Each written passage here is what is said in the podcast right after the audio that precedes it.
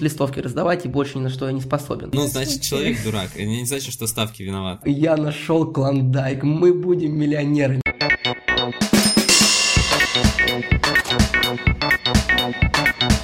Всем привет! Это подкаст «Плюс-минус деньги». Это история о молодых людях, которые только начинают зарабатывать и пытаются сделать это любыми способами. И мы его ведущие Диана и Полина. Прошлом выпуске мы обсуждали самые необычные способы, как можно подзаработать без особого опыта, и пришли к выводу, что для всех из них нужно включить фантазию, нужно поднапрячься и придумать, как это сделать. Но не все так сильно заморачиваются, кто-то выбирает способ попроще и побыстрее, но он не всегда может оказаться безопасным. Сегодня мы поговорим о ставках на спорт. Какое у тебя мнение по поводу ставок, Полина? Расскажи мне. У меня резко негативное, например. Почему именно резко негативно? Мне кажется, что если ты с умом к этому подходишь, если ты не злоупотребляешь, и если ты себя контролируешь, то это неплохой способ, ну, с одной стороны, подзаработать, с другой стороны, прокачать свои какие-то аналитические навыки. Резко негативно, потому что процент людей, которые этим занимаются, которые не обременены какими-то финансовыми проблемами и не уйдут участвовать в это, чтобы просто заработать на жизнь, а не как бы ради удовольствия, очень низкий. Статистика, например, говорит, что от 20 до 40 процентов вот этих игроков, они совершают попытки суицида, 20 процентов игроков имеют финансовые проблемы. 80% вообще у них нарушены межличностные отношения с людьми, и все это давит людям на психику, и они решают, что таким образом они могут как-то свои проблемы решить, потому что это быстрый заработок. А еще до 60% людей совершают правонарушения, когда они этим занимаются. Это Россия, детка.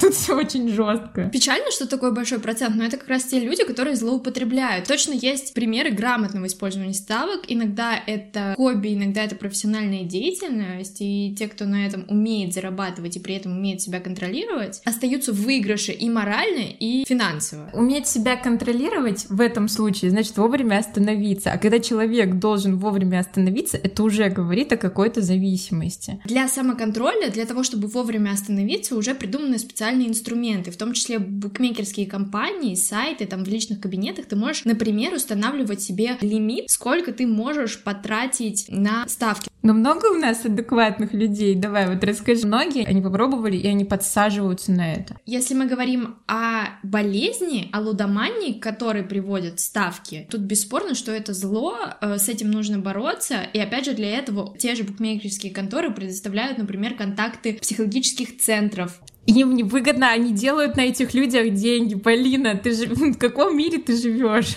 Если бы они всех подсаживали на ставки, 80% их клиентов спивались, грабили, кончали э, свою жизнь в тюрьмах, психами становились из-за этого, у них бы, во-первых, не осталось клиентов, во-вторых, их бы уже давным-давно запретили. Их не закрывают, потому что, возможно, они где-то эти пути обходят. На самом деле, букмекерские конторы очень помогают спорту. В России у нас с 2017 года букмекерские конторы обязаны заключать соглашения с организаторами спортивных мероприятий. Букмекерские букмекерские конторы должны платить спортивным лигам и федерациям, а те обязуются 80% этих отчислений потратить на профессиональный спорт, на развитие, и 20% отчислений на детско-юношеский. То есть законодательно закреплено, что раз люди решают сливать свои деньги на ставки, пусть это будет полезно. У нас законодательно закреплено очень много вещей, и очень много этих вещей нарушаются и действуют неправильно. И то, что что-то где-то записано, прописано ну, законодательным актом каким-то закреплено, это не значит, что это правильно и что так должно быть. Можно развивать наш спорт, поддерживать его любыми другими способами, но не такими. Потому что вот как раз-таки на это в подростковом возрасте огромное количество людей почему-то и подсаживается. В общем, у нас с Дианой очень разные отношения к ставкам на спорт и к ставкам в целом,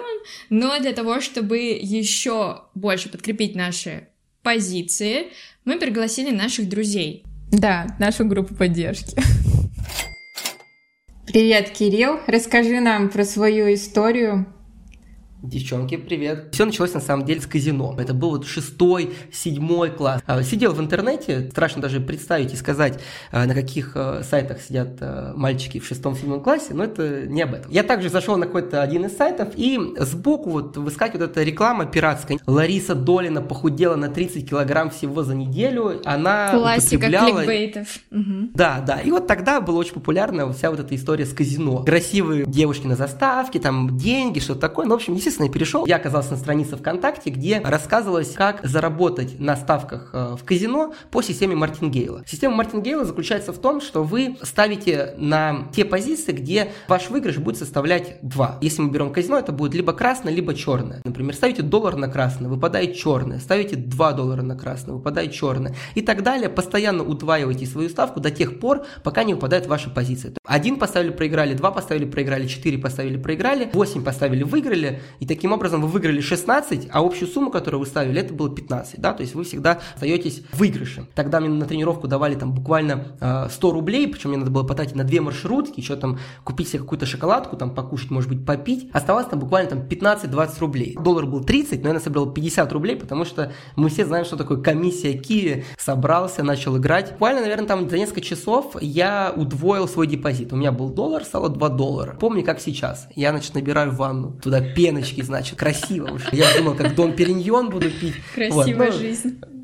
Да, вот. Но я звоню, тогда еще были стационарные телефоны, по домашнему телефону звоню своему другу, говорю, Данила, я нашел клондайк, мы будем миллионерами. Все это закончилось э, следующим же утром, когда я проиграл все свои 2 доллара. Я впервые понял, что такое детское разочарование, детская депрессия, и, да, знаете, такое несправедливость жизни. Ну, тогда еще ТикТока не было, поэтому тогда мне представлялось только то, что моя главная работа – это вот листовки раздавать, и больше ни на что я не способен. 4-5 лет, по-моему, прошло, честно не помню, кажется, что это был 10 либо 11 класс. Я начинаю вспоминать то, что вот как я вот это занимался вот этими мартингейлами в казино, а есть же ставки на спорт. Если система казино изначально все запрограммировано то, чтобы вы выиграли какую-то небольшую сумму в начале, чтобы начали на большую сумму играть, и потом вы просто проигрываете все эти эти деньги, но спорт это про другое. Все максимально справедливо, да, там fair play. И думаю, круто, значит сработает. Я кладу 500 рублей на депозит. Я начал играть на баскетбол, ставил на исход э, периода чет или нечет. А буквально за три дня, я, я вот как сейчас помню, я сделал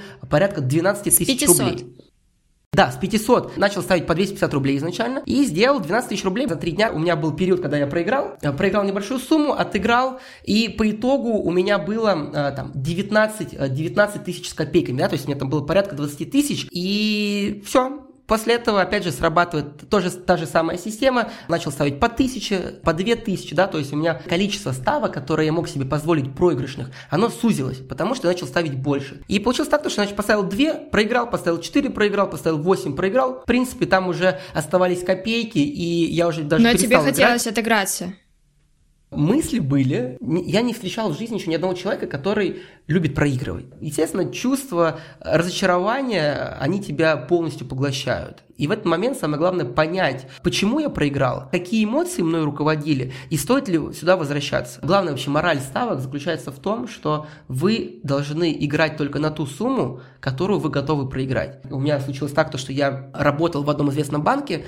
и большое количество людей попадалось с финансовой историей, у которых ты заходишь и смотришь фонд бет, фонд бет, фонд бет, фонд бет, фонд бет. Причем ежемесячно а, снималась большая сумма, там, порядка 50 тысяч рублей, а докладывалось там порядка полторы тысячи рублей, три тысячи рублей, причем периодически еще э, пропускались платежи, там, да, э, вовремя не выплачивались. Естественно, все это приводило к ужасной э, финансовой истории э, того э, там, человека, который этой историей занимался. И, честно, там, я надеюсь, то, что таких людей становится там все меньше, потому что финансовая грамотность, мы можем наблюдать, что у нас все, все больше и больше прикладывается усилий там, в стране для того, чтобы повысить финансовую грамотность среди населения и объяснить им, что бесплатный сыр, да, там, и легкие деньги только Не стало в меньше людей, это только растет, вот эта цифра. Есть два вида людей, которые занимаются ставками. Первое – это любители, и второе – это профессионалы, да, то есть профессиональные каперы. Люди, которые занимаются этим профессионально, которые зарабатывают на это деньги, они тратят на это большое количество времени, и по итогу, естественно, если они это делают правильно, профессионально… А это то, что я вначале говорила, что кто-то э, делает ставки для того, чтобы прокачать свои, в том числе, аналитические способности. Ну, начинает прокачивать, и не удается большинству что-то их прокачать. Опять все упирается в адекватность и в злоупотребление. Если не злоупотреблять, если не доводить это до крайней точки. Большинство людей, которые начинают этим заниматься, это же подростковый возраст. И потом это затягивается. Грустно тебе, когда ты проигрываешь, никому это не нравится. А в подростковом возрасте, наоборот, еще хочется что-нибудь доказать кому-то. И еще больнее это все воспринимается начинается, и начинает большая часть случаев именно вот в этом возрасте у людей. И вовремя остановиться, и этот возраст разные вещи вообще. Кстати, Кирилл, когда ты начинал всем этим заниматься, там разве не было никакого возрастного ограничения? А было, безусловно, но тогда еще а, не было такого правового регулирования со стороны там, государственных органов в сфере беттинга, там, да, букмекерских контор и так далее. Безусловно, были, я писал левые данные, то есть это было максимально свободно, не буду называть конторы, в которых, да, это можно и сейчас сделать спокойно, э, и люди, которые этим занимаются, прекрасно знают, да, у нас там есть причем зеркала, да, то есть, ну, ты просто переходишь там по, по зеркалу на эту контору, там не нужно ни паспорт указывать, ничего. Эм, большой плюс э, и большой, там, да, надо благодарность выразить э, там, да, людям, которые занимаются э, всей этой историей там, да, со стороны там, органов государственной власти. Безусловно, принимаются определенные шаги для того, чтобы снизить э, вот, да, количество, э, там, процент молодежи, которые принимают э, участие в, там, да, начинают где-то ставить. Потому что Диана совершенно правильно сказала, если не полностью согласен, то, что 90% людей, которые занимаются ставками, они начинают это делать еще в подростковом возрасте. Потом просто э, кого-то выносит э, с, с них, вот как меня вынесло, и у меня просто, ну, не было в окружении людей, которые эти тоже занимались, не было друзей, которые бы сказали, да ладно, что ты, я там вот заработал э, кучу бабок, просто тебе не повезло, сейчас я тебе скажу все, и у тебя все получится. Еще очень очень-очень большая проблема, что сейчас все больше и больше появляются цыгане из мира ставок, которые предлагают вам за э, минимальную сумму купить якобы договорные матчи, то якобы у них там лучшие каперы, которые э, супер крутые аналитики в спорте, которые предсказывают прогнозы. Это вот на самом деле вот сейчас э, на мой взгляд, это самая больная точка, которая такое маленькое дно. И если, э, да, не найдутся Э, правильные инструменты правовые, которые смогут избавить, особенно молодежь, которая с этим А есть наоборот какие-то адекватные правильные программы по обучению Безусловно, на самом деле в западных странах вся эта история гораздо более демократизирована, да, то есть там пишутся и учебники, научной сферы не назовешь, но такой псевдонаучный, близко приближенный, пытаясь найти какие-то закономерности определенные, безусловно, есть. Но вы знаете, проблемы в, в твоем отношении, в твоем менталитете, в твоем понимании вообще того, что ты делаешь на э, рынке ставок, оно зачастую именно приводит к тем неблагополучным результатам, которые э, люди, которые обжигаются на этом по, А по когда ты обжегся, ты больше после этого не ставил? Ставил. Важно сказать, что ставлю и до сих пор. И нас, это часть моей жизни, но часть моей жизни просто как эм, да, дополнительный источник адреналина, который помогает мне просто получить э, определенные эмоции. Я сейчас все объясню, сказал максимально абстрактно, сейчас все объясню. Эм, я занимаюсь баскетболом 6 лет, э, у меня мама работает в баскетбольном клубе. Я активно слежу за лигой. Я понимаю примерно соотношение сил команд. И я ставлю максимально символическую сумму, для того, чтобы просто ну, мне было интереснее смотреть. Для того, чтобы, а, проверить себя, да, то есть насколько вот, возможно, насколько мой прогноз, насколько мои, там, да, какое-то аналитическое мышление работает правильно. И два, просто, ну, да, чтобы мне было интересно посмотреть, это определенный азарт, это интересно. Я вам даже больше скажу, я маму ко всей этой истории подключил, и мама иногда тоже говорит, ну, давай там, я добавлю вместе с тобой. Ну круто, поставим. на самом деле, я даже не знаю, в чью сторону э, был аргумент, э, вот эта твоя история. Она в очередной раз подтверждает, что если очень-очень аккуратно, то может быть и можно. Ну лучше не надо.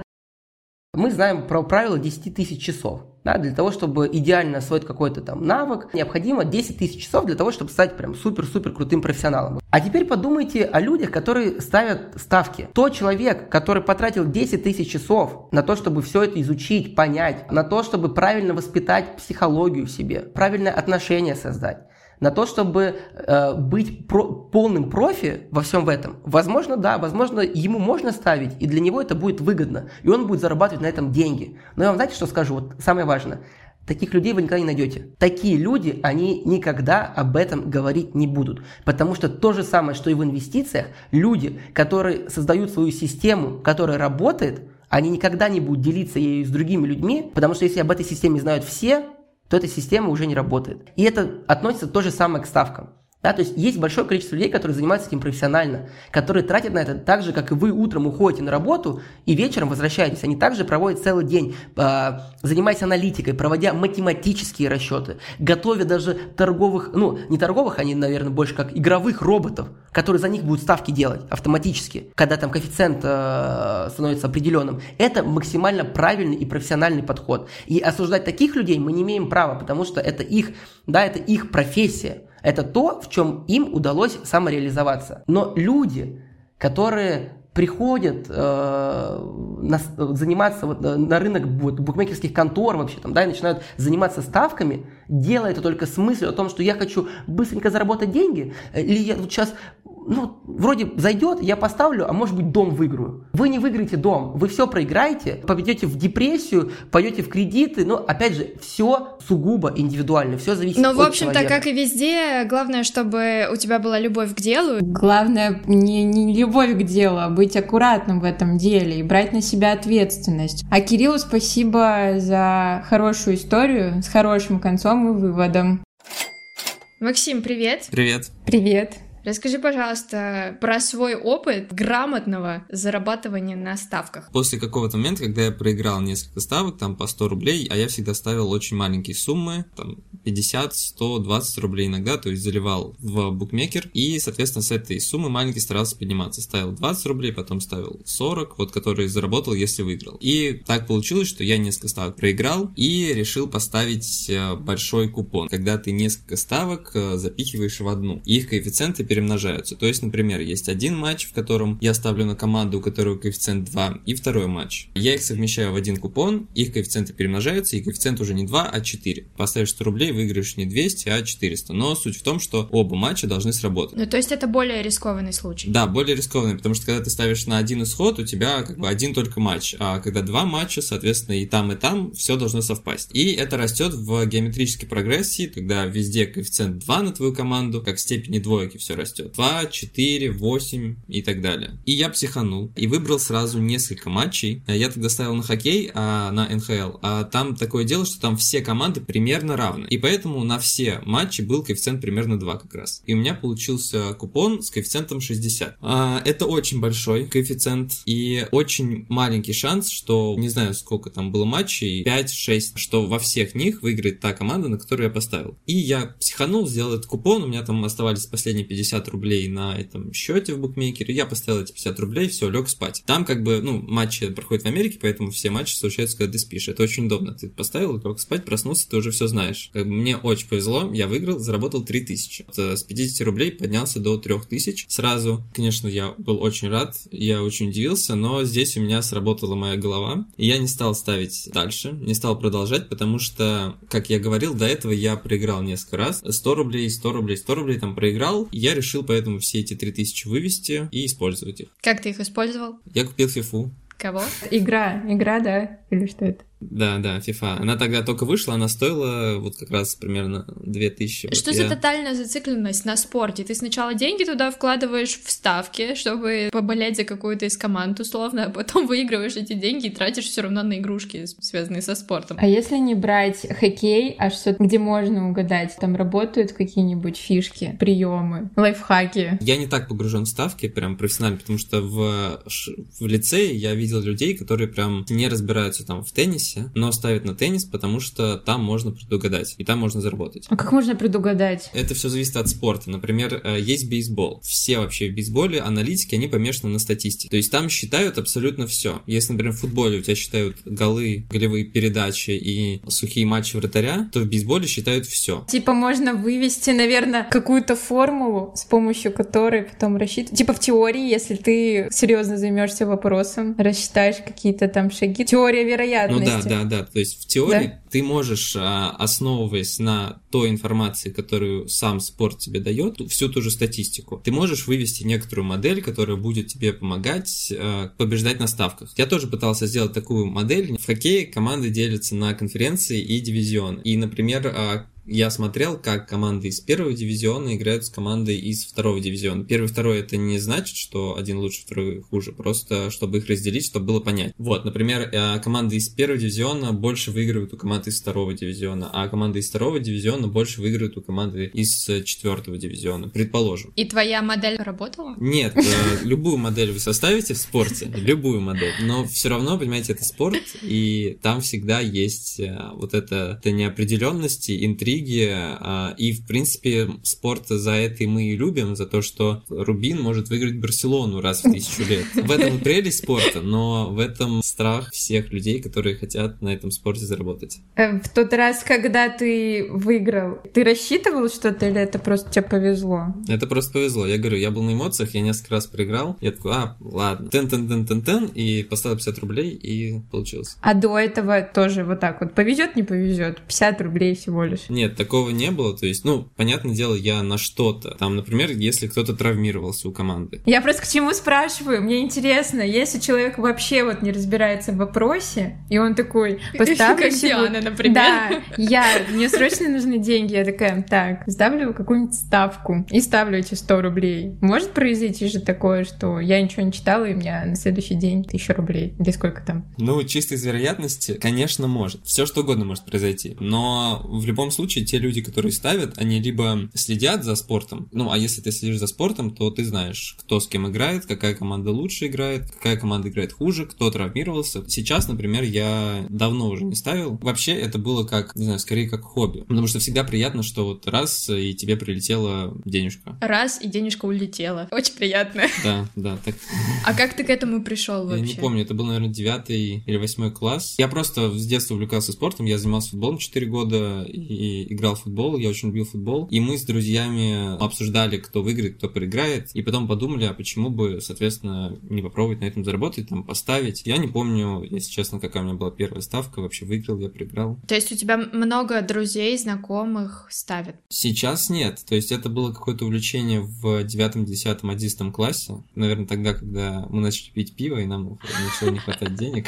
Мотивация для ставок. Если бы ты не выиграл тогда, продолжилось бы или нет? Да, я думаю, нет. Как я сказал, это были мои последние 50 рублей на том букмекере. Мне кажется, что больше желания играть, когда ты выиграл. Хоть и понятно, очень много случаев, когда вот ты проиграл, проиграл, проиграл, проиграл и хочешь отыграться, здесь надо себя контролировать, опять же, потому что в, в любом деле можно, а, даже в самом хорошем, разбить лоб как э, в известной поговорке говорится. Тот факт, что ты ставишь вот 20, 40, 50, максимум 100 рублей на ставки, это потому что тебе жалко денег или потому что ты грамотно стараешься ими распоряжаться? То, сколько ты можешь поставить, зависит от uh, твоего количества доходов. Это логично.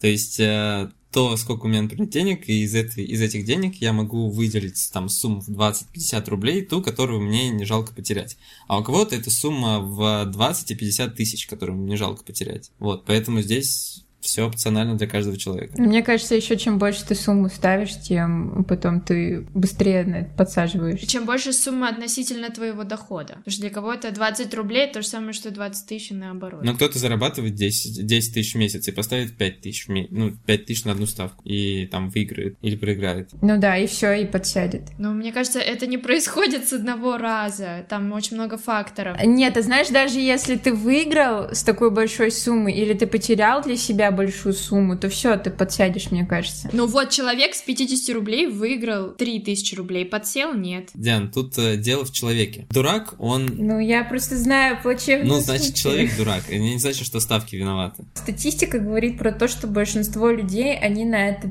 подсаживаются. Какая статистика? Можно мне, пожалуйста, данные этой статистики? Ссылка на источник. Википедия. Диан, ты просто не азартная. Ну что ж, мы очень рады, что наши герои были достаточно разумны, и что их истории закончились плюс-минус позитивно, и не было никаких э, плохих концовок а, и больших потерь. И все, что остается пожелать вам, нашим слушателям, так это быть такими же разумными, а лучше, в принципе, вот от меня лично не ввязываться в эти истории, потому что я свое мнение не поменяла. Я считаю, что это все лохотрон, развод, и лучше заниматься действительно полезными делами. А я только еще больше убедилась в том, что, в принципе, если вы идете в ставки с целью прокачать свои аналитические навыки, с целью потренироваться в математике, возможно, в статистике и в теории вероятности, то идите, только делайте все это супер аккуратно, с мозгами и с серьезными намерениями, скажем так, потому что если вы будете серьезно заниматься ставками, это вполне может вылиться в хороший заработок. А если это будет тупая погоня за легкими деньгами,